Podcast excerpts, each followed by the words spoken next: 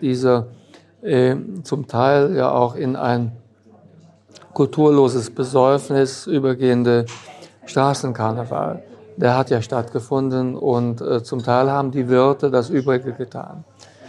Ich kann verstehen, dass die Wirte jetzt also den Karneval mitnehmen wollten, aber es ist das passiert, was niemand von uns wollte. Die Fallzahlen sind gestiegen. Und das ist einfach falsch, das ist nicht wert. Also das ist äh, aus meiner Sicht ein Fehler gewesen und da hätte aus meiner Sicht die Stadt auch mehr machen müssen, um das zu verhindern.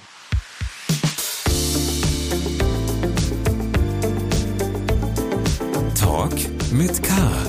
Mit Sarah Brasak. Hallo, liebe Kölnerinnen und Kölner. Hallo natürlich auch an alle, die von außerhalb zuhören. In Talk mit K sprechen meine Kollegin Anne Burgmann und ich mit interessanten Menschen aus dieser Stadt. Jeden Donnerstag um 7 Uhr morgens gibt es eine neue Folge. Sie haben gerade unseren Bundesgesundheitsminister Karl Lauterbach mit seinem Paradethema gehört. Corona. Ich habe mit ihm diesmal aber kaum über Corona gesprochen, sondern vor allem über sein neues Buch zum Klimawandel. Das heißt, bevor es zu spät ist, was uns droht, wenn die Politik nicht mit der Wissenschaft Schritt hält. Das 1,5 Grad Ziel, so Karl Lauterbachs düstere Prognose, werden wir nicht mehr erreichen. Wir schieben unsere Kinder in einen globalen Schulbus hinein, der mit 98 Prozent Wahrscheinlichkeit tödlich verunglückt. So zitiert er den Klimaforscher Hans-Joachim Schellenhuber in seinem Buch. Der älteren Generation wirft Lauterbach Zynismus vor. Sein Lichtblick ist die Bewegung Fridays for Future, in der auch seine Tochter aktiv ist. Ich wollte von Lauterbach wissen, welche Lösungen er vorschlägt, um die Welt noch zu retten.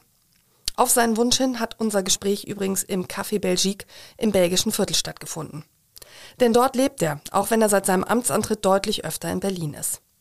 Sie hören also auch klapperndes Geschirr und eine höchst aktive Espressomaschine im Hintergrund. Ich hoffe, Sie sehen mir die Abstriche in der Tonqualität diesmal nach.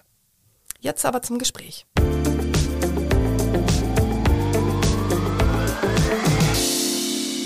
Herr Lauterbach, herzlich willkommen zu Talk mit K. Vielen Dank für die Einladung.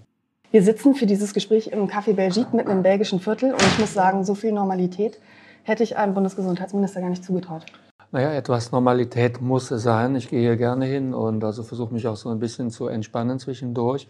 Habe heute Morgen schon also einiges wegarbeiten müssen und auch gestern Abend. Das heißt, wenn ich gar nicht mehr die Normalität durchlebe, das kann nicht gut sein. Wir haben uns zuletzt am Abend der Bundestagswahl im Kölner Rathaus gesprochen. Da war der Bundesgesundheitsminister noch nicht in Sicht. Wie stark hat sich Ihr Leben mit dem neuen Amt geändert? Stark, muss ich sagen, weil ich habe im Prinzip, wenn man so will, drei Aufgaben gleichzeitig. Das normale Amt eines Gesundheitsministers. Dazu zählen die Gesetze, wie macht man die Kassenfinanzen, äh, äh, also wetterfest, wie also äh, sorgt man dafür, dass die Arzneimittel also nicht zu teuer werden, wie werden Pflegekräfte besser bezahlt. Also das ganz normale Geschäft eines Gesundheitsministers. Dazu muss ich die Pandemie mitbekämpfen. Dazu zählt zum Beispiel das neue Infektionsschutzgesetz, an dem ich schon seit also zehn Tagen unentwegt arbeite. Denn wir wollen ja nicht, dass also die Pandemie noch da ist, aber wir kein Gesetz mehr haben, womit wir sie managen können. Und äh, zum Dritten eben jetzt die neuen Aufgaben im Ukraine-Krieg. Das sind ja auch Aufgaben, die unmittelbar auf den Gesundheitsminister zukommen. Da geht es zum Beispiel um, um die Ausfuhr von Arzneimitteln, also die also Ausfuhr von Hilfsmitteln, da geht es um die Verteilung der Patienten in Deutschland, wo werden die gut behandelt, wer bezahlt das und so.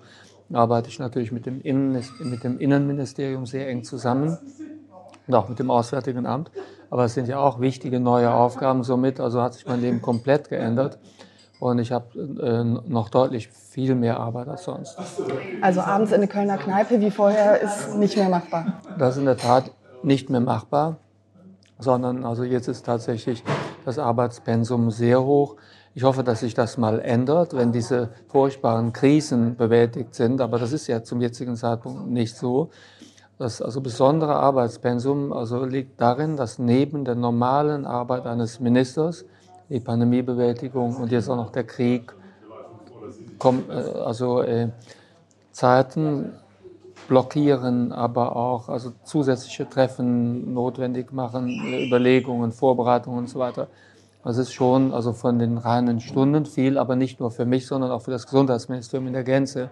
Die Top-Mitarbeiter arbeiten auch fast rund um die Uhr. Sie müssen jetzt viel häufiger in Berlin sein, leben dort mit Ihrer einen Tochter in einer WG. Wie ist das WG-Leben? Das WG-Leben ist gut, muss ich sagen. Also meine Tochter Rosalena, mit der ich zusammen lebe, ist also eine fantastische also Mitbewohnerin. Wir kommen sehr gut klar und also ich äh, bin dankbar, dass es sie gibt. Wie oft können Sie überhaupt noch in Köln sein?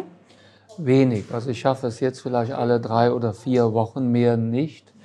Und dann besuche ich hier also Freunde, also meine Familie, meine Mutter beispielsweise, meine Schwester, mein, meine Neffin, mein Neffen, meine Nichte.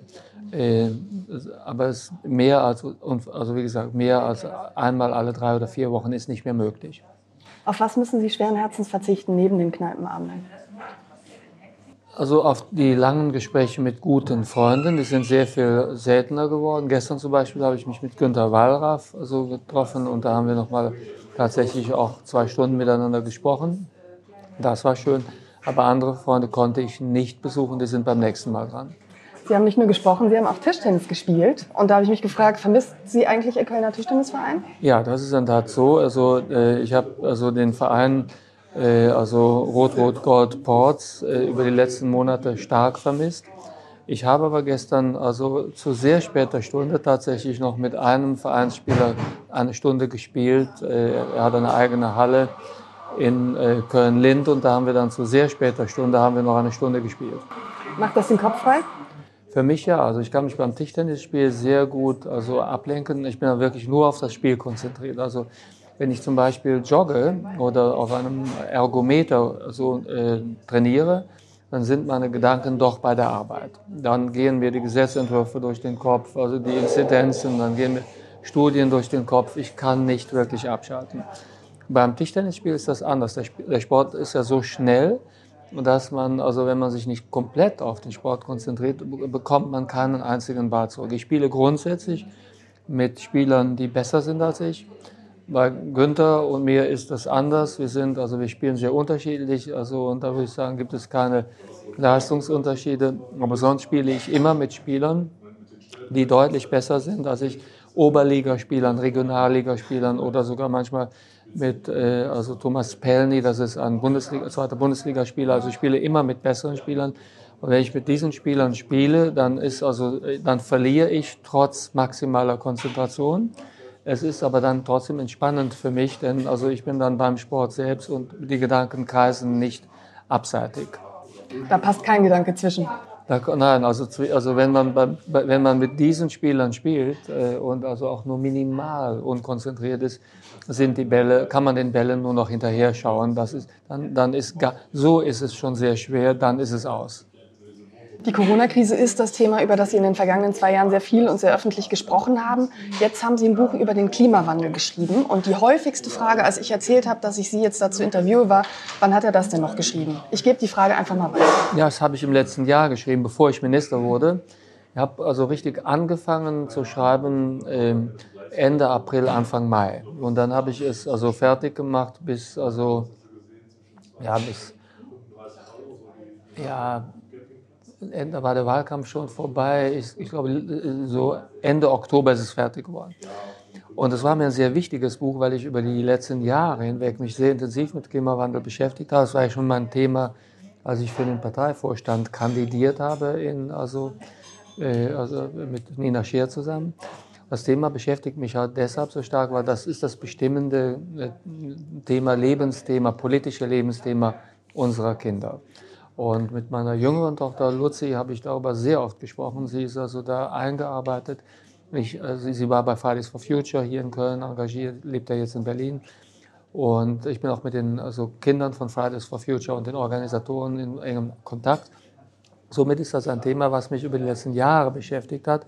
Ich habe gedacht, also ich, äh, ich habe jetzt schon so viel darüber gelesen, ich hatte mich schon so tief eingearbeitet in die Physik des Klimawandels in die also Physik der erneuerbaren Energien, in die Frage, also äh, wie geht es mit der Artenvielfalt weiter, mit der Frage, also äh, haben wir genug Wasser, was sind eigentlich die begrenzenden Faktoren, was, also ist es überhaupt möglich in Europa, also autark zu leben, ohne dass wir Energie importieren müssen. Ich hatte mich mit so vielen Facetten des Klimawandels beschäftigt und auch mit der Frage, die für mich im Vordergrund steht, was ist eigentlich so schlimm am Klimawandel? wie macht der Klimawandel eigentlich krank? Also wie, wie kommt der Klimawandel in der Krankheit an? Dass ich gedacht habe, jetzt schreibe ich darüber ein Buch und das habe ich gemacht und also da ist das das Produkt eines langen Denkprozesses, aber eines schnellen Schreibens. Das Buch heißt, bevor es zu spät ist, was uns droht, wenn die Politik nicht mit der Wissenschaft Schritt hält. Und Sie nehmen in Ihrem Vorwort ja bereits ein öffentliches Urteil vorweg, habe ich tatsächlich auch schon gelesen in der einen oder anderen Rezension. Manche werden mich jetzt wieder eine Cassandra nennen, sagen Sie. Und ich habe das nochmal nachgeschlagen mit der Cassandra in der antiken Mythologie. Das ist ja eine tragische Heldin, die immer das Unheil voraussah, aber niemals Gehör fand. Fühlen Sie sich denn gut getroffen damit? So werde ich ja bezeichnet und ich fühle mich nicht gut getroffen, äh, und zwar in dreierlei Hinsicht. Zum einen, ich übermittle auch immer gute Nachricht. Also äh, das ist einfach unfair, dass es so dargestellt wird, als wenn ich nur warnen würde. Ich bringe ja in der Corona-Krise wie auch hier beim Klimawandel bringe ich auch immer die gute Nachricht, wie kann es denn gehen? Und also bei der Corona-Pandemie, da war für mich das Entscheidende, dass ich darauf hingewiesen habe, wir werden eine Impfung haben. Das habe ich, vor, ich habe vorher gesagt, dass wir erfolgreich impfen können, als das noch von vielen Wissenschaftlern, die auch sehr namhaft sind, bestritten wurde. Mir war das klar, so wie dieses Virus aussieht, da hatte ich die gleiche Position wie Christian Drosten, der war da mit mir einer Meinung, wir waren unabhängig einer Meinung, das bekommen wir durch Impfungen in den Griff. Somit also ist das ja mal eine positive Nachricht. Das zweite, äh, also, äh, so, und das habe ich auch beim Klimawandel jetzt gesagt, also ich sage, ich, habe, ich, ich gehöre ja zu denjenigen, die sagen, Deutschland kann mit Solarenergie und mit also Windenergie, Onshore und Offshore, so viel, so viel erneuerbare Energie herstellen, dass wir als Industrieland ohne Energieimport klarkommen können. Das, ja sehr, das wird von vielen bestritten. Ich kenne viele Politiker, die das bestreiten. Ich kenne Wissenschaftler, die das bestreiten. Ich bin da ganz sicher, auf der Grundlage der also, also Beschäftigung mit dem Thema, auch mit Physikern und so weiter, das kann gelingen. Das ist das Erste. Somit, also ich bin keine klassische Cassandra, die nur warnt, sondern ich bringe immer eine positive Nachricht. Zum Zweiten, die Leute, die das so sagen, beschäftigen sich dann ja nicht mit dem, was ich sage, sondern mit mir als Person. Also da geht niemand darauf ein, zum Beispiel jetzt auch mit dem Buch. Also die Leute, die das jetzt in den Vordergrund stellen, beschäftigen sich nicht mit der Frage, kann denn, ist die Wind und die äh, also Sonnen, äh, also Energie, die wir hier in Deutschland haben, kann das ausreichen, damit wir autark sind? Das wäre ja eine inhaltliche Auseinandersetzung. Stattdessen beschäftigt man sich mit mir, nicht mit der also Botschaft. Das, also diese Personalisierung von wissenschaftlichen Erkenntnissen macht alles kaputt. Und zum Dritten, äh, Cassandra verkündet etwas, geht aber nicht in die Diskussion. Ich gehe ja mit jeder Gelegenheit in die Diskussion. Wir sitzen zum Beispiel hier zusammen. Wenn Sie jetzt zum Beispiel kritische Aspekte bringen und sagen, das und das höre ich anderswo anders, kann so nicht stimmen. Ich freue mich über eine kritische Frage, ich freue mich über eine sachliche Auseinandersetzung, gerne sehr kritisch. Also Wissenschaftler ABC haben gesagt, dass das so nicht stimmen kann. Sehr gut, dann ich steige gerne ein. Und Cassandra hat das ja nie gemacht. Cassandra hat angekündigt, aber es gab keine Diskussion. Das sind die drei Gründe. Sie sehen beim Klima aber auch viel Unheil voraus. Also eine bedrückende Botschaft Ihres Buchs ist ja, wir werden dieses 1,5 Grad Ziel, was so wichtig ist, nicht mehr erreichen. Und das Problem ist ja, wenn wir das nicht schaffen, dann könnte die Katastrophe schon kommen, weil eben sehr viele Kipppunkte in Kraft gesetzt werden. Das hat ja auch der jüngste Bericht des Weltklimarats, der tausende von wissenschaftlichen Studien ausgewertet hat, zusammengefasst. Sie beschreiben die Kipppunkte im Buch am Beispiel Ihrer Kaffeetasse. Vielleicht tun Sie das nochmal. Wir sitzen ja hier zusammen mit ja, Sehr gut. dafür ist das Kaffee auf jeden Fall sehr gut. Wenn die Kaffeetasse auf, das, also auf, auf den Rand des Tisches zugeht, dann ist das quasi vergleichbar mit jedem Jahr, wo wir es verpassen, auf dem Pfad zum 1,5 Grad Ziel unterwegs zu sein. Und alles geht gut, die, Kasse, die Tasse schiebt ein bisschen vorwärts, ein bisschen vorwärts, es passiert trotzdem nichts Nennenswertes. Die Tasse verschiebt sich, aber es ist ein Jahr wie jedes, die Tasse wird verschoben. Und plötzlich kommt die Tasse an den Rand und kippt um. Und dann kann man die Tasse nicht mehr aufhalten. Diese Tasse wird, wenn ich sie jetzt nicht loslassen würde, wenn ich sie jetzt äh, nicht festhalten würde, wird die Tasse runterfahren und die Tasse wäre kaputt. Und das ist das Problem mit Kipppunkten. Die Kipppunkte, die wir hier also in, äh, weltweit also vor uns haben, sind gut beschrieben. Übrigens, es war Schellenhuber, der zuerst das System der Kipppunkte erkannt hat. Also deutsche Beobachtung, mittlerweile weltweit anerkannt und steht nicht strittig, dass es Kipppunkte gibt. Kipppunkte wie zum Beispiel also äh, das westantarktische Eisschild Wenn also dort also ein bestimmter Punkt der also Erwärmung und des Abbruchs über, also überschritten ist, dann geht es einfach immer weiter. Dann steigt der Meeresspiegel immer weiter. Oder ein Beispiel, wenn der Permafrost also an einen bestimmten Bereich gekommen ist, also dass er aufgetaut ist, dann kommt aus dem Permafrost so viel CO2 und Methan heraus, dass also das austretende also Treibgas, äh, Treibhausgas mit dazu beiträgt, dass also die äh, Erwärmung des Permafrostes sich noch beschleunigt. Und dann ist es ein System, äh, höhere Lufttemperatur über dem Permafrost, mehr Austritt von Treibhausgasen aus dem Permafrost, wiederum höhere Lufttemperatur über dem Permafrost und so weiter. Dann dreht das sich immer weiter und dann kommen also, dann haben wir also Situationen, dass also zum einen also der äh, äh, Klimawandel sich beschleunigt durch einen Faktor, der nicht mehr aufzuhalten ist. Es, wenn der Permafrost anfängt zu kippen, der wird sehr spät kippen. Es gibt andere Kipppunkte, die sind viel, viel früher dran. Aber ich bringe das jetzt mit dem Permafrost, um das System zu erläutern. Da kann man nicht hingehen und sagen, okay, wir vereisen jetzt den Permafrost wieder. Wir machen das wieder dicht. Das ist unmöglich. Also es gibt keine Technologie, mit der man den Permafrost wieder also dann vereisen könnte. Und das sind Kipppunkte, auf die gehen wir zu. Und beim 1,5 Grad Ziel, wenn wir das erreichen würden, dann ist die Wahrscheinlichkeit, dass wir diese Kipppunkte über, also äh, überschreiten, noch einigermaßen äh, überschaubar. Das wird aber nicht der Fall sein. Das 1,5 Grad Ziel werden wir nicht mehr erreichen können. Beim 2 Grad Ziel also, äh, kommt, also kommen wir an eine viel größere Wahrscheinlichkeit, dass wir Kipppunkte überschreiten. Und das ist ein zentral, eine zentrale Botschaft des Buches. Die 1,5 Grad könnten bereits 2030, also in nur acht Jahren, erreicht sein. Das sagen äh, sehr viele Wissenschaftler voraus. Müssen wir uns als Gesellschaft nicht auch ein Stück weit ehrlich in die Augen sehen und sagen, wir haben es komplett vergeigt, diesen drohenden Untergang, muss man ja sagen, abzuwenden? Ja, das, also ist, man muss das vorsichtig sagen. Also ich halte das 1,5 Grad Ziel weltweit für nicht erreichbar. Trotzdem muss man dann aber auch betonen, dass es darauf ankommt, also um wie viel verfehlen wir es denn. Also ich sage mal, je näher wir bei 1,5 Grad sind und also je weiter wir von 2 Grad weg sind, umso besser. Man muss dann arbeiten mit dem, was man hat. Das ist einfach so. Und hier ist es so, also das 1,5 Grad Ziel ist kein realistisch, ist kein realistisches Ziel mehr in meiner Lesart der also Studien. Wir müssen aber versuchen, so nah am 1,5 Grad Ziel zu enden wie möglich. Die Bundesregierung behauptet ähm, was anderes. Äh, Otto und Robert Habeck, wir sind auf 1,5 Grad mit diesem Koalitionsvertrag. Will Herr Habeck dann nur einen kompromissbehafteten Koalitionsvertrag schönreden oder wie kommt sozusagen die, die Diskrepanz zustande? Nein, nein, also das ist schon, was äh, Robert Habeck hier sagt, ist für Deutschland richtig. Also Deutschland wird, wenn es gut läuft und äh, Robert Habeck tut alles dafür. Ich, ich halte ihn für einen fantastischen also Umwelt- und also für einen fantastischen äh, Wirtschafts- und Klimaminister, mit dem ich mich auch sehr gut verstehe. Was er tut, er will versuchen zu erreichen, dass Deutschland seinen Anteil erreicht. Das würde bedeuten, also Deutschland schafft es, tut seinen Anteil und ich bin da nicht so pessimistisch. Ich bin aber pessimistisch, dass es andere Länder tun. Beispielsweise ein Land wie Russland wird aus offensichtlichen Gründen den also Anteil, der notwendig wäre für das 1,5 Grad Ziel, nicht erreichen. Ich glaube auch, dass das China nicht tun wird. Und ich glaube auch, dass die Vereinigten Staaten das nicht tun werden. Somit haben wir hier die Situation, Deutschland gibt seinen Anteil. Robert wird das Seinige tun und wir unterstützen alle. Aber das Gesamt 1,5 Grad jetzt unabhängig vom deutschen Anteil, ist von äh, den Vereinigten Staaten, China und Russland abhängig. Und dort sehe ich diese Beiträge nicht. Reichen Ihnen denn die Anstrengungen aus, die Deutschland unternimmt? Weil die, ich sag mal, die Bewegung Fridays for Future kritisiert das als zu lax.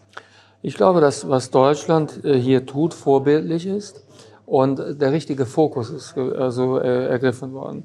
Wir haben ja einen neuen Fokus. Der Fokus ist der Ausbau der erneuerbaren Energien so schnell wie möglich. Alle anderen äh, also Aspekte sind auch wichtig, aber nicht so bedeutsam. Und das ist aus meiner Sicht genau das, was stattfinden muss. Also Robert Habeck hat den Schwerpunkt dort hingelegt, wo ich ihn auch hingelegt hätte. Ich hätte an Habecks Stelle genau das Gleiche getan. Also äh, ich hätte an Habecks Stelle genau den Schwerpunkt gesetzt. Wo, das ist auch übrigens ein Ergebnis des Buches. Also das Buch also zeigt, dass das A und O, das Wichtigste, der schnelle Ausbau also der Windenergie und der Solarindustrie, der, der Solarenergie ist. Und das ist der Schwerpunkt der Arbeit von Habeck. Und das ist so, also somit anders ausgedrückt, ohne also Schleimerei. Äh, aus meiner Sicht besser kann man es nicht machen. Der Schwerpunkt liegt genau da. Daher ist es übrigens auch richtig, also den Klima, das Klima also äh, im Ministerium ins Energie- und Wirtschaftsministerium zu legen. Da spielt die Musik. Wenn man Ihr Buch liest, denkt man, ein Karl Lauterbach wäre deutlich über das hinausgegangen, was jetzt getan wird. In Deutschland also wäre das mein Schwerpunkt gewesen. Ich hätte den, der schnelle Ausbau der Wind- und der also äh, Solarenergie ist das, ist immer wäre das Zentrale.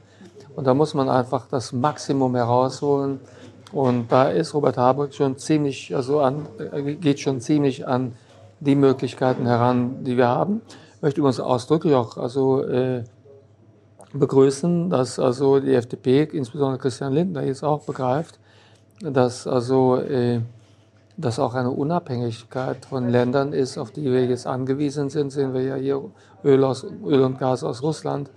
Das macht uns ja auch wirtschaftlich unabhängig. Aber die Länder werden besonders erfolgreich sein in der Zukunft, in, der, also im, im, im Wirtschaftskonkurrenzkampf, denen es gelingt, die erneuerbare Energie so schnell wie möglich auszubauen, weil es auch die billigste Energie ist. Also ein Land muss, muss es erreichen, unabhängig zu werden und also die billigst denkbare Energie darzustellen und das ist die erneuerbare. Wie der Ausbau der erneuerbaren Energien in rascher Zeit vonstatten gehen kann, darüber will ich mit Ihnen auch gleich sprechen, ähm, will aber noch auf die Politik ähm, vorher zu sprechen kommen. Sie wollen ja keine Schuldzuweisungen machen und schreiben zum Beispiel im Vorwort, Angela Merkel hat das getan, was sie konnte in Sachen Klimaschutz. Ich finde das nett von Ihnen, dass Sie da äh, keine Schuldzuweisung machen wollen, aber mit Verlaub, ist das wirklich Ihr Ernst? Weil viele sagen, das sind 16 Jahre vertane Zeit auch ein Stück weit, die uns jetzt zum Umbau fehlt? Also äh, ich äh, kenne äh, Angela Merkel ja ganz gut und äh, glaube, dass sie deutlich mehr gewollt hat, als es ihr möglich war im Rahmen also äh, des politischen also Rahmens und zu dem politischen Rahmen zählt insbesondere muss man sagen die CDU-Bundestagsfraktion. Die Gesetze werden ja im Deutschen, in Deutschland vom Bundestag gemacht und die Regierung also, äh, so entwickelt Gesetze, die aber nur so gut sind, wie sie durch den Bundestag gehen. Die also, äh, CDU-Fraktion war einfach also, äh, hier nicht hilfreich und hier haben sogar Lobby äh, also Aspekte und zum Teil sogar also, äh, ja, Abhängigkeiten eine Rolle gespielt. Daher also glaube ich, dass Merkel tatsächlich mehr gewollt hätte. Ob sie jetzt geschickt gewesen ist, also das umzusetzen, ob sie vielleicht also ob mehr, möglich gewesen wäre, wenn sie konfrontativer also vorgegangen wäre, das kann ich nicht beurteilen. Aber tatsächlich würde ich hier mal eine, also würde ich mal einen Unterschied machen in meiner Sicht der Dinge zwischen der Bundestagsfraktion von CDU und CSU auf der einen Seite und was Merkel wollte. Und dass Merkel also dieses Problem in der äh, Bedeutung äh, klar erkannt hat. Das ist einfach so. Wir gehen jetzt weit deutlich über. Also es ist ganz klar, dass Robert Habeck eine also Energie und also äh, äh, Umweltpolitik macht, wie sie Merkel nie gewollt hätte. Das, also das darf man auch nicht unterscheiden. Das ist ganz klar, dass er da weitergeht und auch Olaf Scholz. Wir gehen einfach weiter jetzt. Das ist klar. Aber Merkel hat schon also mehr gewollt, als ihr möglich war. Eine Schuldzuweisung habe ich in Ihrem Buch gefunden. Sie schreiben, wenn ich sehe, wie sich junge Menschen heute mit diesen Fragen beschäftigen, wenn ich ihren Idealismus sehe und die Opfer, die sie bereit sind zu bringen, dann finde ich darin einen Hoffnungsschimmer. Die Erwachsenen hier in Europa scheinen dagegen komplett ihren Idealismus verloren zu haben und erschöpft zu sein. Sie sind zum Teil so zynisch wie die Charaktere der amerikanischen Serien, die sie verschlingen. Der Unterschied könnte krasser nicht sein.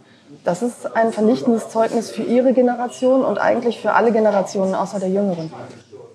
Ja, man muss ähm, vorsichtig sein mit Schuldzuweisungen, aber es ist tatsächlich so, ich habe halt viel also äh, mit jungen Kindern noch zu tun, also quasi über meine also Tochter, aber auch also durch ihre Freunde und so weiter und so fort.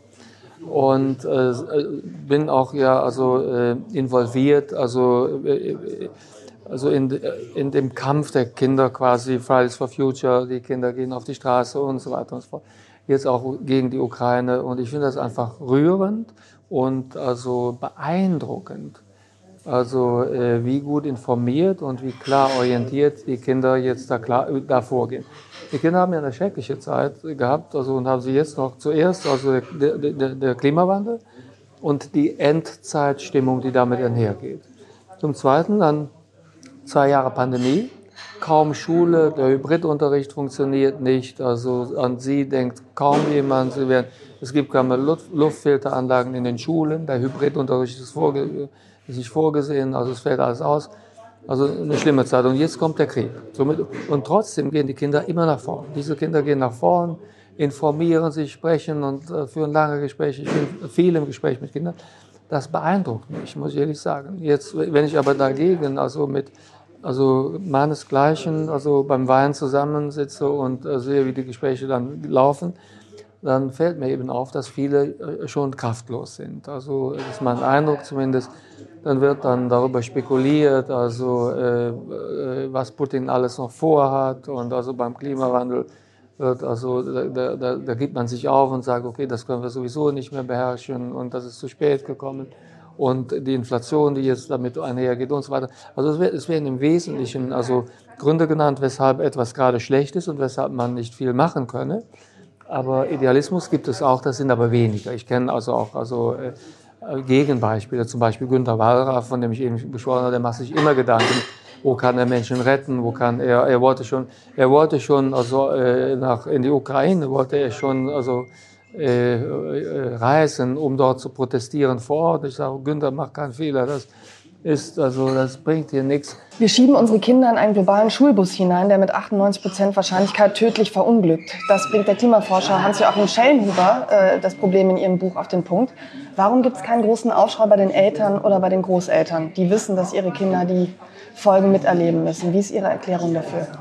Die allermeisten äh, kennen diese Sachzusammenhänge gar nicht und interessieren sich zu wenig dafür. Also beispielsweise Thema Kipppunkte. Die allermeisten wissen nicht, was Kipppunkte sind. Die allermeisten also denken, ob das jetzt zehn Jahre äh, also äh, früher gelöst wird mit dem Klimawandel oder zehn Jahre später, spielt keine Rolle. Viele denken, das können jetzt mal unsere Kinder tun. Also die denken, wenn die Kinder sich so sehr dafür interessieren, dann können sie das Problem ja auch lösen. Äh, somit haben wir eine Ignoranz, die also spektakulär ist. Die Erwachsenen bekommen mit, dass da protestiert wird aber sehen nicht, also wie prekär die Situation ist. Und das finde ich ist eben sehr also schwierig. Äh, man geht auch nicht auf die Kinder zu und beschäftigt sich mit denen. Man geht auch nicht also äh, auf die Wissenschaftler zu. Somit das ist eine große Lücke, ist mein Eindruck. Und diese große Lücke, also äh, die führt dazu, dass man dann das Wissen nicht hat und dass, wenn das Wissen nicht da ist, dann, dann passiert auch zu wenig. Das ist mein Punkt. Und somit die Position von Schellenhuber, Schellenhuber beschreibt das ja, wir sind wirklich mit einem, wir fahren unsere Kinder im Bus auf die Klippe zu. Das ist tatsächlich Wahrheit, das wissen aber die allermeisten leider nicht. Sie schreiben, der positive Kipppunkt ist für Sie genau diese Generation, also Fridays for Future, weil eine Generation ihr eigenes Schicksal in die Hand nimmt. Hat diese Bewegung denn die Kraft in der kurzen Zeit, die uns bleibt, um die Dinge wirklich so zu ändern, wie sie geändert werden müssen? Die Frage stellt sich gar nicht. Also, dass die Dinge geändert werden, wird auf jeden Fall so kommen.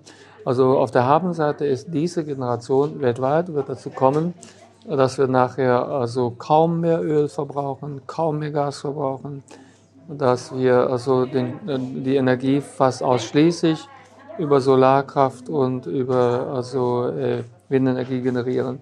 Und es wird auch so sein, dass man sich im Wesentlichen also vegetarisch ernährt. Und darüber hinaus wird auch im Wesentlichen mit Holz gebaut werden.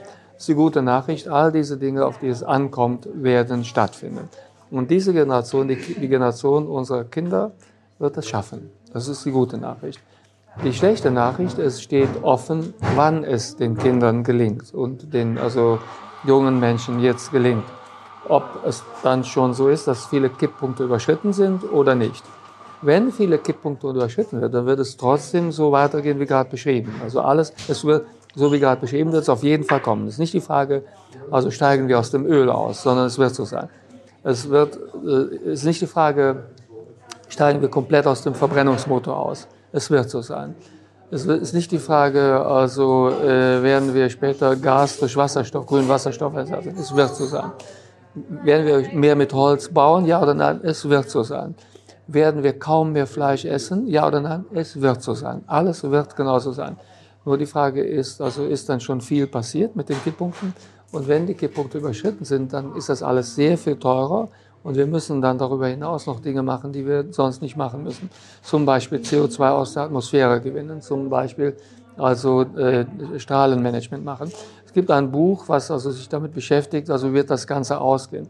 Und das, das Buch beschreibt, dass wir in einer also Welt leben werden, wo wir kaum mehr einen blauen Himmel haben. Weil also wir also Strahlenmanagement einführen müssen, was dazu führt, dass also der blaue Himmel nicht mehr zu sehen ist, weil die, also Strahl, die, die, Strahlen so ab, die Sonnenstrahlen so abgefangen werden müssen. Äh, Under a White Sky heißt das Buch, soweit ich mich erinnere. Äh, was, es wird eine andere Welt sein. Es wird eine Welt sein ohne blauen Himmel, weil wir Strahlenmanagement machen müssen. Es wird eine Welt sein, wo wir sehr viele Maschinen nutzen müssen, um CO2 aus der Atmosphäre zu bringen. Und es wird eine andere Welt sein. Alles wird einfach schwer. Je, je später es uns gelingt, desto schwerer wird es sein. Ich würde gerne auf eine zentrale These Ihres Buchs zu sprechen kommen. Sie sagen, man muss das Verhältnis zwischen Politik und Wissenschaft neu definieren. Mit anderen Worten, es braucht einfach viel, viel mehr Wissenschaft in der Politik. Sie fordern unter anderem einen erheblichen personellen Umbau des Bundestags, so würde ich das mal äh, bewerten, weil Sie eben sagen, dass Politiker oft wenig Interesse an einer präzisen wissenschaftlichen Bewertung haben. Und Sie sagen sogar, man muss ehrlicherweise sagen, dass es den meisten schlicht darum geht, die Dinge so durchzusetzen, wie sie sie durchsetzen wollen. Die Empfehlungen der Wissenschaftler bei Anhörungen sind also in keiner Weise verbindlich, um ein Beispiel zu nennen. Ähm, der Politikbetrieb kommt in Ihrem Buch ziemlich schlecht weg. Naja, äh, keine Verbesserung ohne Kritik, das ist ja klar. Und ich, bringe auch ein, ich kann ein positives Beispiel bringen, wo, wo es funktioniert. Also bisher ist das tatsächlich so. Wissenschaft, also äh, hat bisher also bei der Bewältigung des Klimawandels und auch bei anderen Fragen nicht die Bedeutung, äh, die, die die Wissenschaft haben müsste. Wenn es anders wäre, dann stünden wir besser da, das ist ja klar. Also die, der Beweis für meine These ist ja überall zu sehen in dem Sinne. Also wir fahren Auto, als wenn es also keinen Klimawandel gäbe. Ja, also das Benzin, wir fliegen viel zu viel, das Benzin also äh, ist erschwinglich. Äh, Fleisch, was also schädlich ist, also ist zu billigsten Preisen zu haben. Somit also, dass meine These eine gewisse sagen wir, Bedeutung hat, das ist ja schon ableitbar durch einen Spaziergang durch Köln oder äh, durch das Aufschlagen einer jeden Zeitung. Ne? Also egal, egal welche Zeitung, Besonders also empfehlenswert dann der Stadtanzeiger. Schlagen Sie den Stadtanzeiger auf, schlagen ein paar Seiten durch und sehen Sie ja, es äh, kann nicht sein, dass die Wissenschaft diese Rolle spielt. Dann stünden wir ja ganz anders da. Und wie es gehen kann, ist aus meiner Sicht gut erkennbar jetzt in der also Pandemiebewältigung durch den Expertenrat. Da haben wir mal etwas gemacht, also war etwas gewagt. Olaf Scholz, äh, Wolfgang Schmidt, der Kanzleramtsminister und ich, wir haben uns überlegt, wie beschleunigen wir eigentlich also, den, äh, die Umsetzung der wissenschaftlichen Erkenntnisse in die Politik? Haben wir uns wirklich überlegt, wie kann das gemacht werden? Da sind wir auf die Idee gekommen, wir machen einen Expertenrat, 19 Leute, nur Top-Leute, absoluten Top-Leute, auch kontrovers gerne, also muss ich nicht jeder die gleiche Situation, die gleiche Position vertragen, ver vertreten. Ähm, dann eben also äh, ein verbindliches Verfahren. Das werden also für die Fragen, die jetzt anstehen, äh, keine Besinnungsaufsätze, sondern kurze Gutachten geschrieben, vier, fünf Seiten. Wir haben jetzt die Frage zum Beispiel, wie soll also meinetwegen äh, eine Sommerwelle also vorgebeugt werden bei der Pandemie. Dann schreibt der Expertenrat darüber also ein kleines Gutachten, vier, fünf Seiten, die, die tagen darüber ein paar Stunden und wir wohnen der Tagung bei. Der ersten Tagung hat Olaf Scholz noch selbst beigewohnt und dann ist das delegiert worden an Wolfgang Schmidt, den Kanzleramtsminister und ich bin selbst auch dabei dann sehen wir die Diskussion, dann kommt das also Ergebnis und dann machen wir Politik auf der Grundlage dieser Ergebnisse. Das ist eine fast eins zu eins Umsetzung. Stellen Sie sich vor, das würden wir auch in anderen Bereichen machen. Das wäre aus meiner Sicht zielführend. Wir haben ja ständig Gesetze zu machen, ständig Regeln zu äh, beschließen. Wenn man dann mit den Wissenschaftlern zusammenkäme, die, die arbeiten das aus, wir wohnen bei, wir hören die Diskussion, es kommt etwas Schriftliches, das wird veröffentlicht und wir berücksichtigen das bei der Gesetzgebung muss nicht immer 100 Prozent sein, aber wird mit berücksichtigt. Das ist deutlich also schneller, besser, evidenzbasiert Und so könnte ich es mir vorstellen, auch für andere Bereiche. Da haben wir es mal gewagt. Beim Expertenrat haben Scholz, Schmidt, Wolfgang Schmidt und ich es mal also gewagt. Äh, also wir lassen uns beraten und nehmen das auch sehr ernst. Zum Thema, dass Wissenschaftlerinnen und Wissenschaftler stärker im Parlament äh, vertreten sein soll, habe ich mir einfach rein praktisch die Frage der Umsetzung gestellt. Das würde ja bedeuten, dass wir also nochmal viereinhalb Jahre warten, äh, bis also dann neu gewählt wird im Parlament. Dann müssten ja Wissenschaftler sich aufstellen, dann müssten sie gewählt werden von den Menschen und dann hätten wir vielleicht ein paar mehr und dann haben wir schon zehn Jahre erreicht, wo wir eigentlich schon viel umgesetzt haben müssen. Also ist das sozusagen in der kurzen Zeit ja, realistisch? Was, ja, was wäre denn die Alternative? Also, äh, also wenn man das so tut, dann passiert das spät und langsam. Und wenn man es nicht tut, passiert es nie. Was ist die bessere Möglichkeit? Und also daher, also wir haben ja jetzt sehr wenige noch aktive Wissenschaftler im Bundestag. Ich spreche nicht von also Wissenschaftlern, die jetzt also, äh, sagen wir, Ende 50 sind und also äh, seit Jahren nicht mehr in der Wissenschaft äh, tätig sind, schon lange im Bundestag sind, solche haben wir auch, sondern wirklich aktive, renommierte Wissenschaftler, die auch zur Spitze ihres Feldes gehören. Wenn die im Bundestag wären, das muss ja nicht so viele sein, aber wenn die im Bundestag wären und hätten entsprechende Positionen, das wäre schon eine Verbesserung. Das zusammen mit dem Expertenrat. Ich bringe mein eigenes Beispiel und ich bitte da wirklich also mir nachzusehen, dass ich also in eigener Sache rede. Also es geht hier nicht um mich also als Person, sondern um mich quasi als Funktionsträger. Schauen Sie einfach auf mich, also diesbezüglich als Bundesgesundheitsminister und nicht also als die, auf die Person Karl Lauterbach. Ähm, wenn ich als Gesundheitsminister, als Wissenschaftler, der noch sehr viel Wissenschaft also liest und betreibt, dem Expertenrat beiwohne, kann ich jedes Argument verstehen. Ich kenne die Studien, die habe ich zum Teil auch gelesen. Ich, wenn ich dann also meinetwegen telefoniere mit Christian Drosten oder mit also Hajo Krömer oder mit Henrik Streeck oder mit wem auch immer oder mit Live Erik Sander, dann also ist es so, weil ich noch wissenschaftlich aktiv bin, kann ich, muss nicht jedes Argument teilen, aber ich verstehe ganz genau, die und die Studie hat das gezeigt, das ist mir, also das geht so und so weiter. So, und das, das ist also ein Riesenunterschied, als wenn ich das alles nicht verstehen würde. Das macht dann einen Riesenunterschied. Und wenn man das in vielen Bereichen hätte, wäre das also, äh, wäre das, also, das wäre ein Segen für die Politik. Von daher fände ich das sehr wichtig. Dafür müssten die Parteien bereit sein, für Wissenschaftler in den äh, entscheidenden Bereichen, also wenn man so will, so etwas wie Quoten bereitzuhalten. Weil also die Wissenschaftler kann, können sich ja diese Plätze nicht so einfach erkämpfen. Dafür sind es auch zu wenige. Aber wenn man für Top-Wissenschaftler also Quoten machen würde, die dann in die Parlamente gehen, das wäre ein Segen. Der Unterschied zwischen der Corona-Krise und der Klimakrise ist für mich, bei der Corona-Krise mussten viele Dinge neu erforscht werden, waren nicht bekannt etc. Bei der Klimakrise muss man ja wirklich sagen oder fragen, gibt es denn ein Wissensproblem im Bundestag? Weil eigentlich wüssten doch alle, was zu tun wären und die Technologien liegen vor. So schreiben Sie es in Ihrem Buch. Das ist genau so. Also tatsächlich also wird immer wieder bei der Bewältigung des Klimawandels also darauf verwiesen, wir brauchen eine neue Technologie. Ich habe schon also lange Reden im Bundestag gehört, wo es zum Beispiel hieß, wir müssen warten, bis die Kernfusion erreicht ist. Ein anderer also Politiker trägt vor, wir brauchen also neue Kernkraftwerke auf Thoriumbasis, wo also äh, der größte anzunehmende Unfall nicht so wahrscheinlich ist. Dann wiederum also trägt jemand vor, also äh, es müssten ganz andere Effizienzgrade erreicht werden um grünen Wasserstoff zu produzieren und so weiter und so fort. Das sind alles also Geschichten, die also äh, bei besserer wissenschaftlicher Vorbildung äh, keinen Bestand hätten. Wir haben die Technologie und es wird keine neue benötigt und es, es, wird auch keine neue in der Zeit kommen, die uns noch zur Verfügung steht.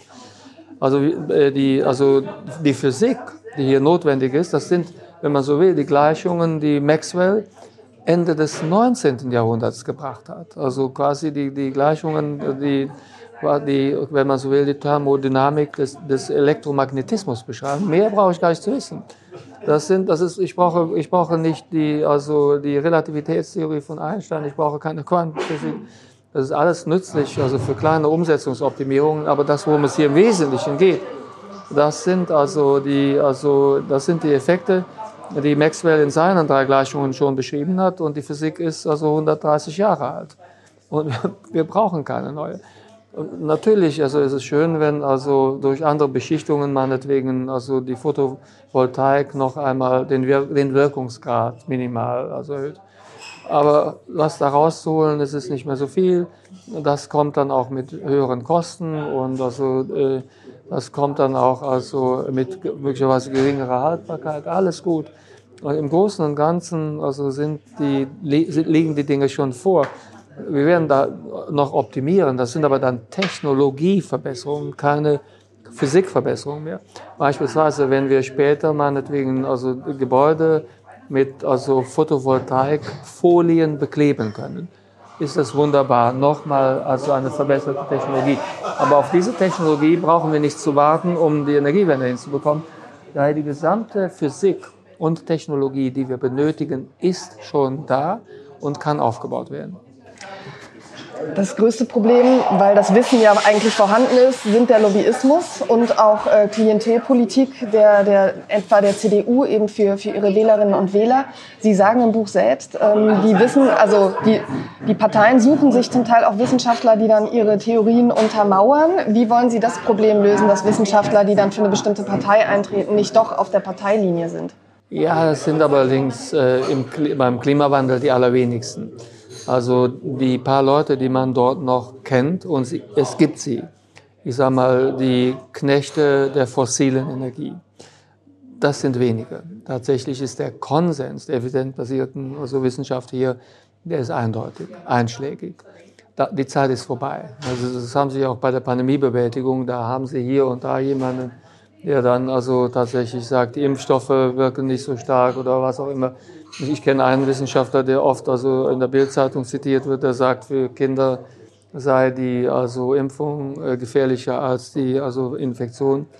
Aber das sind dann Randfiguren, die als solche im Kollegenkreis auch also äh, erkannt werden und über die übrigens also in Hintergrundzonen von Wissenschaftlern sehr respektlos gesprochen wird. Vollkommen zu Recht. Diese Leute, wenn da jemand sich also andehnt, der also ich sag mal äh, Gegenposition, womit also dann also die, der, der Konsens der Wissenschaft, der evidenzbasierten, der studienbasierten Medizin und Wissenschaft also, also ausgehört werden soll.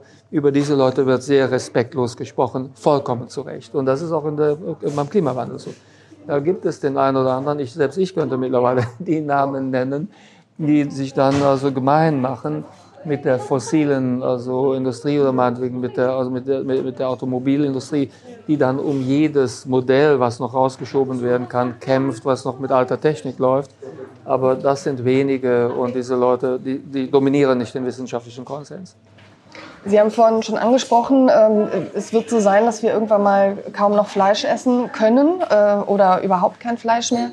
Ähm, und das ist unabdingbar, auch wenn man den Klimawandel aufhalten will. Sie haben selbst schon seit langer Zeit mit dem Fleischessen aufgehört. Ähm, ist Ihnen das schwer gefallen? Weil viel, viele Leute sagen ja, das ist ein Verzicht, der mir schwerfällt. Überhaupt nicht. Also wissen Sie, ich bin also äh, Arzt und also ähm, bin in, jeden Tag in Kontakt mit Menschen, die tatsächlich krankheitsbedingt oder schicksalsbedingt auf vieles verzichten müssen. Also, äh, also äh, da, es gibt Leute, die müssen wirklich schweren Verzicht praktizieren. Aber dass ich kein Fleisch esse und mich drum auf ab und zu ein Stück Fisch konzentriere und also ansonsten also äh, meine Ernährung umgestellt habe auf eine auch noch nicht mal so ungesunde Ernährung. Ich mache übrigens nicht nur gesunde Dinge, auch ungesunde. Das ist überhaupt kein nennenswerter Verzicht. Das habe ich schon 1987 getan, weil mir damals, also damals gab es ja noch viel mehr Hunger, insbesondere in Afrika, es also absurd vorkam, dass wir zur Produktion von 100 Gramm Fleisch kiloweise Getreide verbrauchen mussten. Also die Energiebilanz also von Fleisch ist ja übrigens seitdem nicht besser geworden. Jetzt kommt noch hinzu die Methan- und die CO2-Freisetzung. Somit also ist das Problem noch schlimmer geworden. Aber selbst wenn es nur um den Hunger ginge, also äh, in der Welt, um es vielleicht zu produzieren, brauche ich so viel Energie, das ist nicht richtig.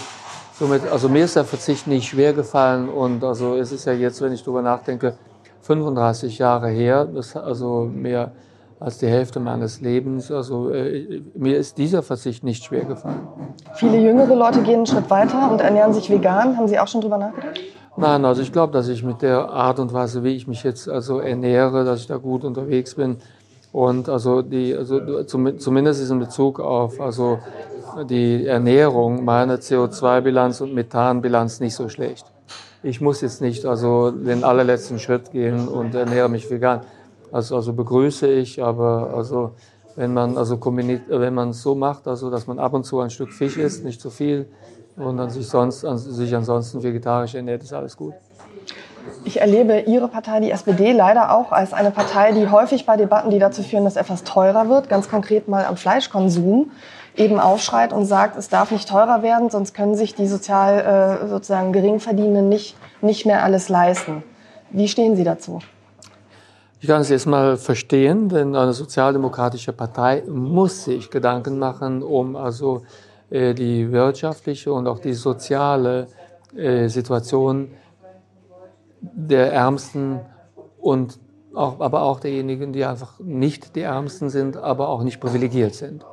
Also wir als Sozialdemokraten können nicht also jetzt also äh, Gesetze machen, die insbesondere für die Einkommensstärksten und für die Privilegierten funktionieren, sondern wir müssen in die Breite gehen, muss alle sozialen Schichten äh, also äh, erfassen, was wir machen.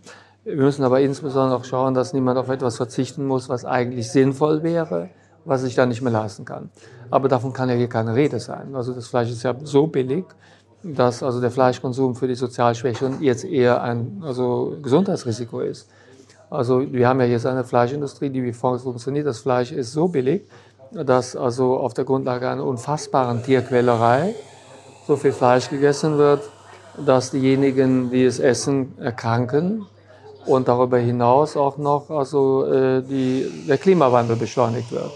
Es ist ja in jeder Hinsicht zu billig und zu schlecht das Fleisch. Somit, dass wir also hier zu einer anderen also, äh, Sicht auf Fleisch kommen, das ist auch für jeden Sozialdemokraten natürlich klar. Sie schreiben, Klimaschutz ist nur möglich durch eine Verhaltensänderung jeder und jedes Einzelnen. Zumindest ist das eine notwendige Voraussetzung. Jetzt kann man leider sagen, jeder weiß ja, dass er sein Verhalten ändern muss. Aber wenn Sie durch Köln fahren, dann sehen Sie, äh, dass das bislang nicht passiert ist. Müssen es dann eben doch Verbote regeln? Ja, Anreize und Verbote, ja, muss man sagen, das hört man sehr ungern, aber tatsächlich, wenn wir in dem Tempo, also was wir jetzt hier sehen, also die Veränderung also äh, erleben, dann werden wir halt die Kipppunkte also nicht aufhalten können, weltweit nicht. Und somit, ich habe ja nicht nur über Deutschland, sondern allgemein, äh, und aber es geht aber auch für Deutschland. Also äh, es sind einfach nach wie vor viel zu viele Autos auf der Straße. Die Zahl der Autos, also, äh, die also äh, zugelassen werden, ist zu hoch. Äh, es wird zu viel gereist, es wird zu viel Fleisch gegessen. Alles also ist mehr oder weniger Business as usual. Kleine Veränderungen, aber nicht viel. Wir konsumieren zu viel, wir tragen die Kleidung also, nur viel zu kurz, bevor Neues gekauft wird. Also es werden also Konsumentscheidungen gemacht, um die, Laune, um die Laune zu heben. Also es ist alles also noch nicht, wo es sein muss. Und da müssen wir halt kombinieren. Also wir müssen zum, einen, einen Wertewandel herbeiführen. Wir müssen zum Zweiten eben also ähm, mit, also zum Teil auch ähm, Anreizen arbeiten und es muss hier und da auch Verbote geben. Das ist also alles andere wäre unehrlich, wenn ich es so sagen würde. Die Lösung auch für Deutschland heißt Windkraft und Solarenergie. Ähm, nun steht in Ihrem Buch eine Passage, die mit dem Krieg in der Ukraine aufs Traurigste überholt ist. Sie schreiben nämlich, in wenigen Jahren wird fast überall auf der Welt Energie aus Solaranlagen und zum Teil auch aus Windkraft günstiger sein als Energie aus Kohle und Gas. Wahrscheinlich wird Russland bereits im Jahr 2030 das einzige große Land sein, in dem Gas günstiger ist als die erneuerbare Energie. Was bedeutet der Krieg in der Ukraine für dieses Riesenthema? Die Energiewende wird sich beschleunigen. Also weltweit sieht man ja, dass also Gas keine Zukunft ist. Also kein Land will in Gasabhängigkeit sein. Und daher also äh, haben wir als Bundesregierung ja auch sofort reagiert und haben gesagt, das bedeutet jetzt für uns, wir beschleunigen die Energiewende. Das ist der richtige, also äh, das, das ist der richtige Weg, dass wir sagen, okay, wir müssen noch schneller in die Welt der erneuerbaren Energien kommen, wo also man erstens unabhängig ist und darüber hinaus auch noch billiger Energie produzieren kann. Das ist ja der Weg. Also, unab also die Idee muss ja sein, wir sind unabhängig und wir kriegen das billiger. Und das, haben, das sehen viele Länder. Das ist, das sehen viele. Somit die These tatsächlich, dass also nur in Russland also das Gas billiger sein wird, als, die halte ich für richtig. Da bleibe ich dabei. Aber die Abhängigkeit vom Gas muss weg. Und also das ist in ganz, in ganz Europa begreift man das. Wir müssen voran machen. Ich sehe aktuell zwei Probleme. Ähm, die Energie könnte jetzt so teuer werden, dass kurzfristig auch oder mittelfristig die Mittel fehlen für den Umbau. Und das Problem Nummer zwei, es wird ja auch gerade diskutiert, ob man nicht wieder äh, Braunkohle aktivieren muss, weil man eben Sorge hat, dass wir im Winter sonst ohne Strom da sitzen. Also gemessen am äh, Bruttoinlandsprodukt ist der Umbau der also Wirtschaft auf, in Richtung einer erneuerbaren Energiewirtschaft sind das keine hohen Kosten. Ich hatte ja selbst also zum Beispiel für bestimmte also äh, Umbaumaßnahmen äh, hatte ich eine Zahl genannt von 100 Milliarden Euro. Und jetzt kann man sagen, 100 Milliarden Euro ist eine sehr große, das ist eine sehr große Summe. Aber die streckt sich dann ja über viele Jahre, über mehrere Jahre. Und das gemessen an unserem Bruttoinlandsprodukt ist es natürlich eine sehr kleine Summe. Das muss man sagen. Und äh, das muss also erledigt werden, das muss gemacht werden, das kann man nicht schieben. Das sind ja zum Teil dann auch Investitionen von privaten Anlegern. Somit sind die Kosten der Energiewende, äh, die sind tragbar. Das ist nicht der springende Punkt. Ich glaube, was eher eine Be also Begrenzung ist, somit, äh, ich muss es anders ausdrücken, gemessen also an unserem Bruttoinlandsprodukt und dem, was wir also äh, generieren können, indem wir uns also Geld am Kapitalmarkt äh, äh, beschaffen und also Investitionen, die unter, private Unternehmen bereit sind zu tätigen, Gemessen daran ist, die, also, äh, ist der Umbau äh, der Energiewirtschaft billig, preiswert, ist nicht so teuer. Wird immer falsch dargestellt, aber ist nicht so teuer.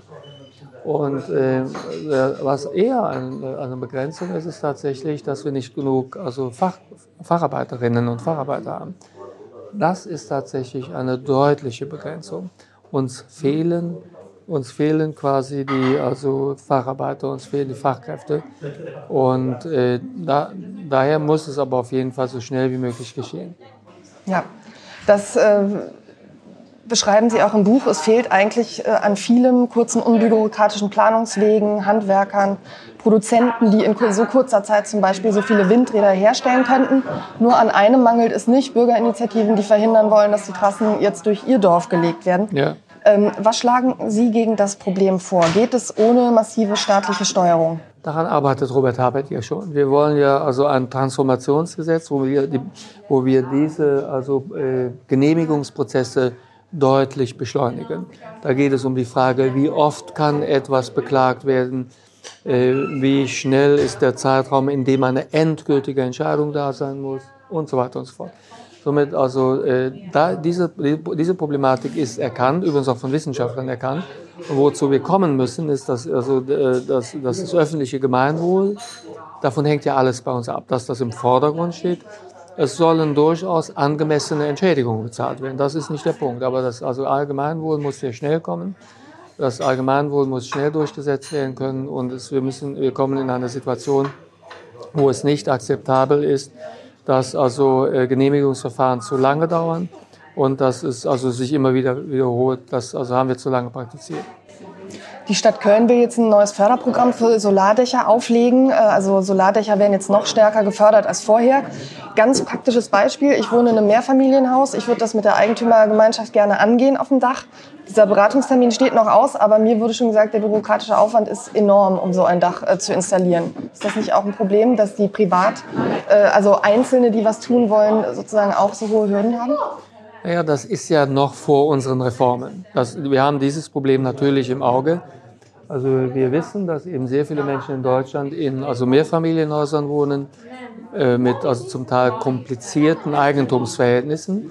Und wir müssen also für diese, also wir müssen für Miethäuser, Eigentumswohnungen und mich, also äh, Wohnungen, wo teilweise Eigentum ist, teilweise Wohnungen, also Mietwohnungen, müssen wir zu äh, einer Situation kommen, wo also Photovoltaikanlagen, also und aber auch Wärmepumpen, Heizungen äh, mit sehr kurzer also, äh, Verzögerung aufgebaut werden können und es wenig Möglichkeiten gibt zu blockieren. ich sage mal einfach Blockadefreiheit bei den zwei zentralen Wohnentscheidungen. Die zwei zentralen Wohnentscheidungen sind ja Photovoltaik und die Wärmepumpe. Ja, und also bei beiden, also zentralen Entscheidungen, müssen wir also müssen wir das Recht so bereinigen, dass also Einzelne nicht mehr blockieren können. Keine Vetorechte mehr.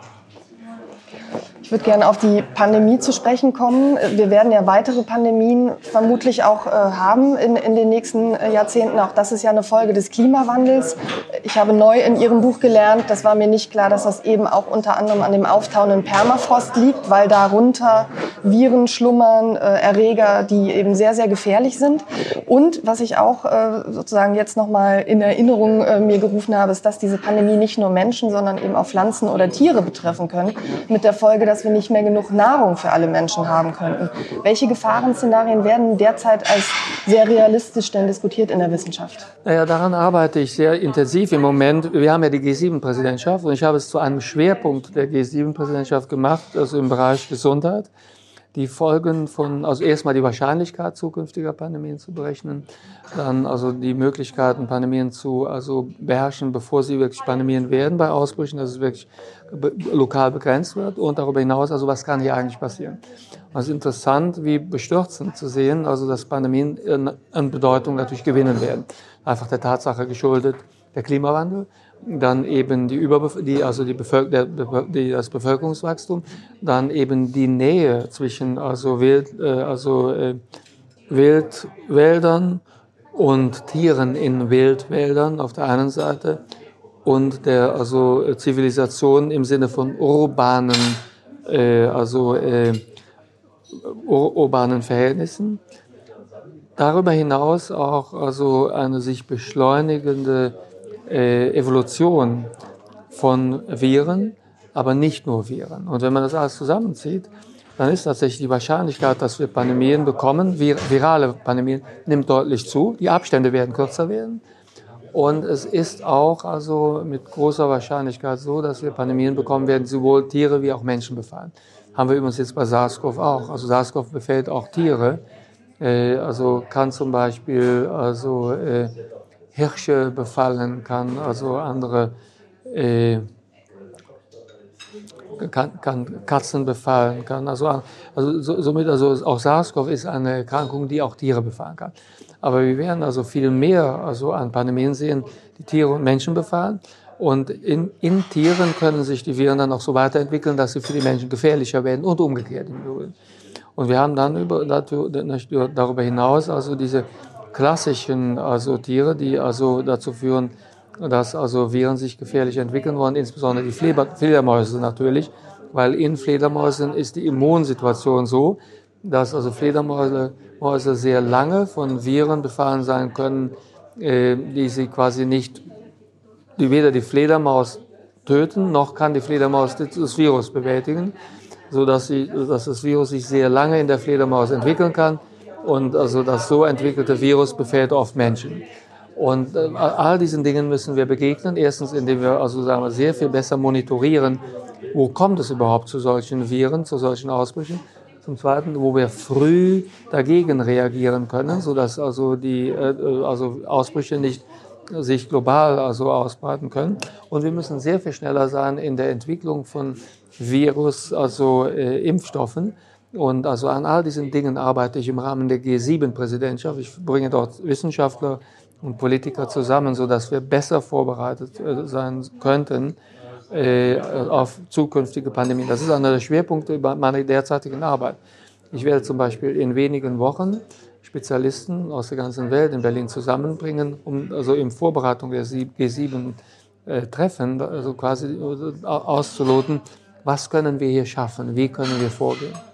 Ähm, wir haben jetzt noch gar nicht gesprochen über das Thema ähm, Wassermangel, was uns betreffen kann, über die Flüchtlingsströme, die äh, Ströme, die kommen werden, wenn es so heiß wird. Sie haben schon gesagt, der Himmel wird möglicherweise nicht mehr blau sein. Also die Welt wird sich äh, massiv verändern.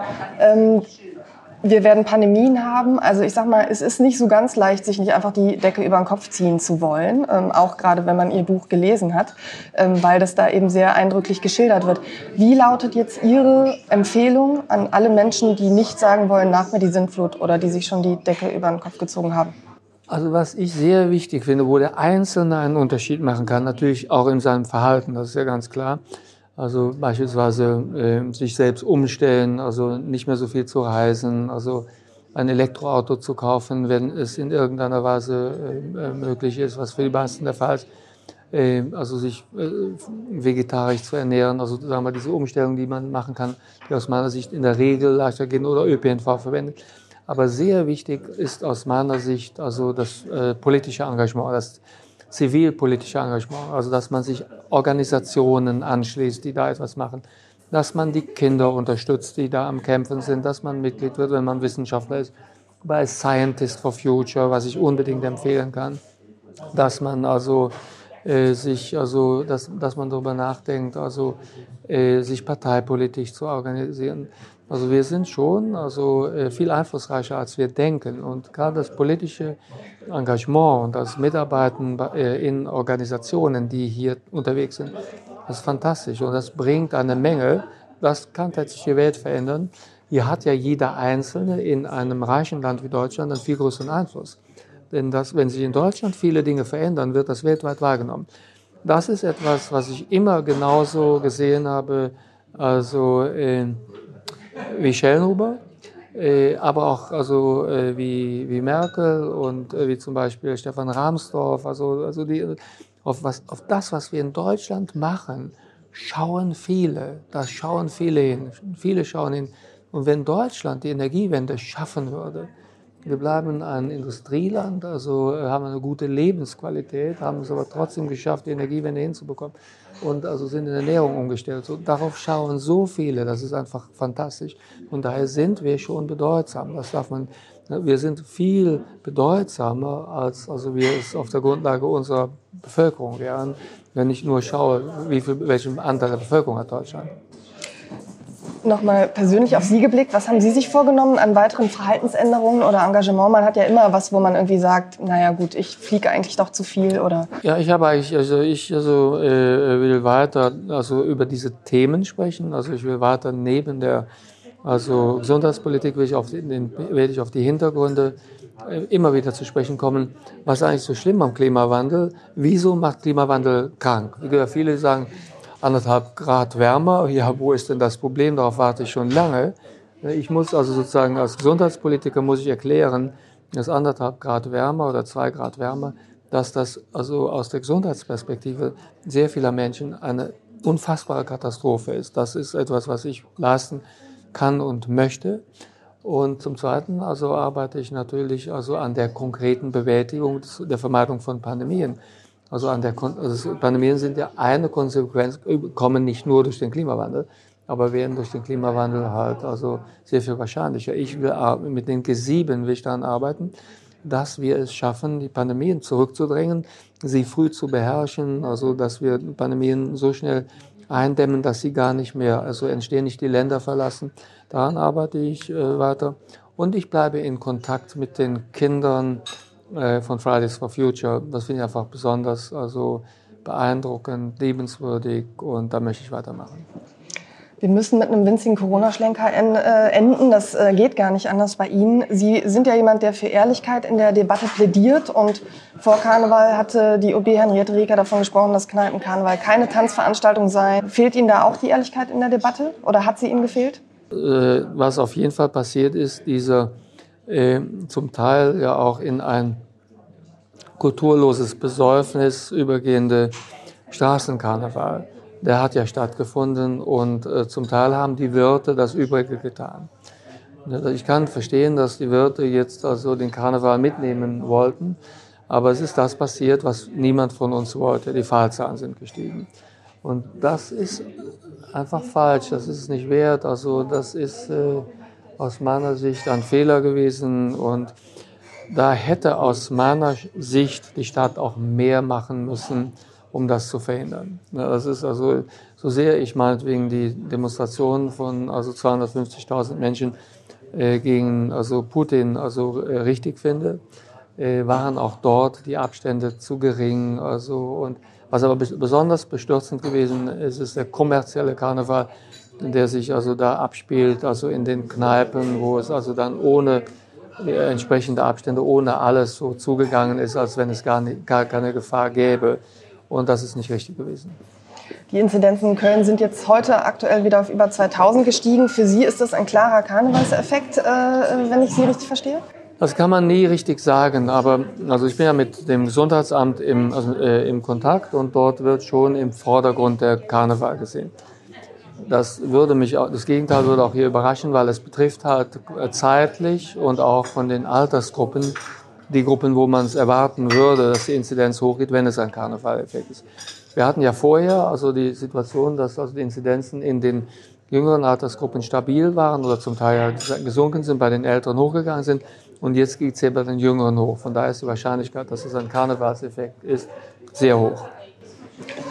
Die Clubs haben wieder geöffnet seit diesem Wochenende. Auch das sind natürlich äh, potenzielle Spreader-Events. Aber man kann den 20- bis 30-Jährigen jetzt auch nicht mehr sagen, dass das nicht mehr geht, oder? Wenn sie geimpft und geboostert sind. Wie ist da Ihre Position? Wir haben ja also äh, Regeln beschlossen und an diese Regeln also halten wir uns auch. Wir haben da Zusagen gemacht.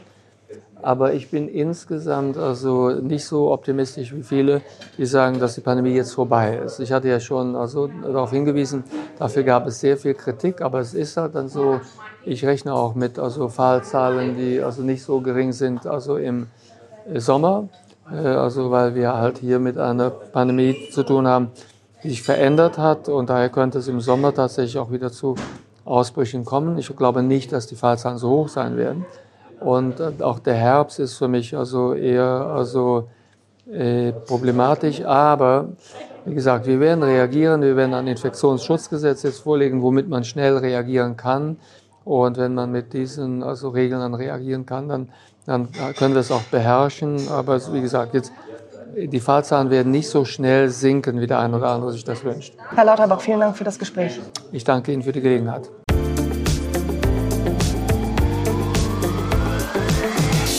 Verlosen übrigens zehn der neuen Bücher von Karl Lauterbach. Schauen Sie dafür gerne auf ksda.de slash podcast vorbei. Falls Sie Kritik zur aktuellen Folge haben oder vielleicht einen Talkgastwunsch, schreiben Sie mir gerne eine kurze E-Mail an sarah.brasak.ksda-medien.de. Bis zum nächsten Mal sage ich Danke, Tschüss und auf Wiederhören.